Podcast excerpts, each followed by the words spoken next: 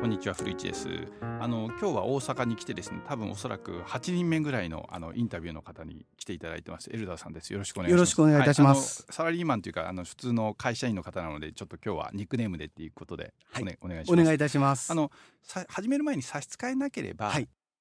できる範囲でご職業と、はい。まあ家族構成みたいなのを教えていただければ差し支えない程度で教えていただきたいと思うんですけど。わかりました。はいはい。えーまず家族構成は私結婚して家内と、はい。えー、2人暮らしになります、はいはいで会社は、えー大阪の江坂の方が本社になるんですが、はいはい。今人事総務のはいはい。仕事で、やられてる。えメインは労務管理。はいなるほど。えなります、はいわかりました。よろしくお願いよろしくお願いいたしはます、まずこのまあこうあのい質問を一つずつ言ってみたいと思うんですけど、はいあのいまあいつもお客さんに聞いてるのは その自己啓発って言うけど普段の会話じゃ出てこないボキャブラリーじゃないですか。そうですねで自己啓発ってあと怪しいっていうのとあとものすごい高額っていうイメージがあるのでこの自己啓発に対して以前はどういうイメージを持ってたかっていうのを教えていただきたいんですけど。もう簡単にできるっていうんですかね、はいはい。できるくらいのイメージしか持ってなかったんです。楽それ言わ言われる通りにやれば、まあ、成功しちゃうんだとか成お金功しちゃうんだ。お金持ちになれるんだなれるとんだって。か そんな感じ。そんな感じでしかなかったんですね、はいはい。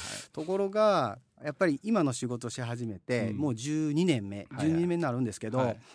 もう5年以上前の話なんですけど、まああのいろんな本が出版されてるっていうのはあるんですけどね、はいその中で自分でもまあこれぐらいの資格っていうのは簡単に取れるんじゃないかなって、はいはい。そういう認識しか実際のところなかったんですね。あーあのまあ資格とかあるけどちょろいじゃろでそうなんですそうなんです。ちょろいじゃろ っていう。あの星印が5つあってもランク4つでも簡単に取れるだろうってそれぐらいのことしか思ってなかったんです。なんか典型的ななんか関西の人の中で はいはいはいそれで。で実際まあ1年でこれだけの資格が取れたとか、はいはい。そういうなんていうんですか資格マニアみたいなことを書いた本、はいはい。これが非常にたくさんあるんだなっていうことを思って自分もよく読んでるんですけど、はい。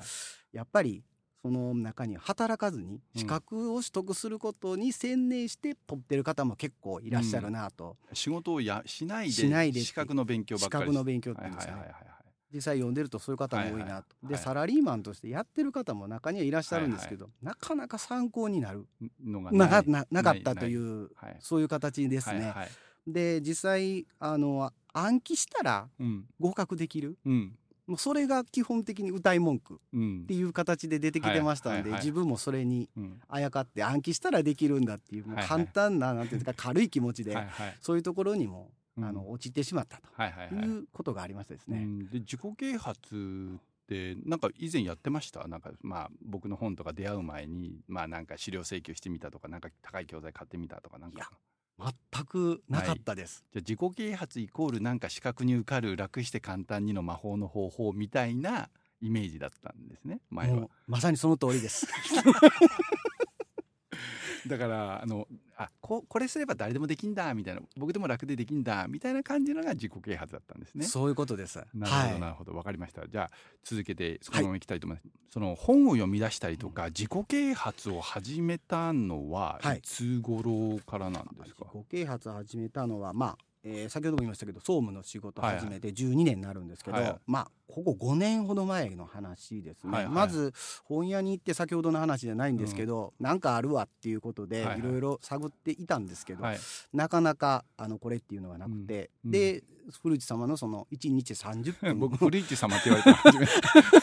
古市さんでよろしいですかね。はいはい。1日30分をまあ続けなさいというはいはい。本を見つけて、うん。それがきっかけっていうまず始まりです。失礼、その前ははい本を読む習慣とか本屋さんに行く習慣ってあったんですか？本屋に行く習慣はあったんですけど、はい本はもう通勤時間に読むとうん、で、その以前読んでた本のジはい。ャンルっていうのはどんなもんだったんですか？小説とか。あ、なるほど、なるほど、なるほど。漫画読まなかったですけど雑誌とかですかね、雑誌び小説まあ要はあのまあ安い金額で比較的長く こう読めるようなもの時間潰せるようなもの。そうですね。小説はどんなの読まれてました？小説はあのー何ですかね、えー推理小説になるんですかね。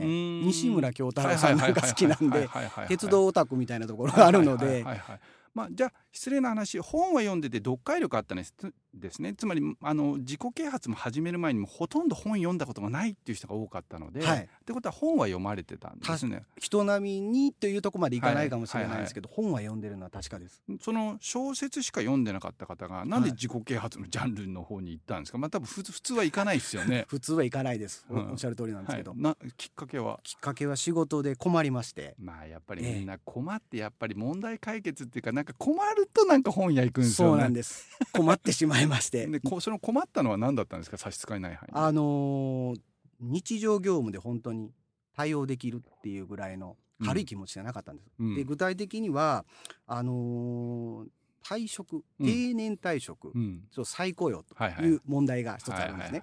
でその時にうん。定年のちに再雇用になったら給料はまあある程度会社で決めて下がりますうん。っていうのはあるんですけど、じゃあ老齢年金が、うん。特殊支給の老齢厚生年金がもらえますと、うん。で一方で給料もらえます、うん。賞与もらえます、うん。それから、えー、と雇用保険からうん。高年齢雇用継続基本給付金もらえます、はい。でこれらをミックスしたところ、うん。調整して年金が出ないですっていううん。方が出てきたんですよ。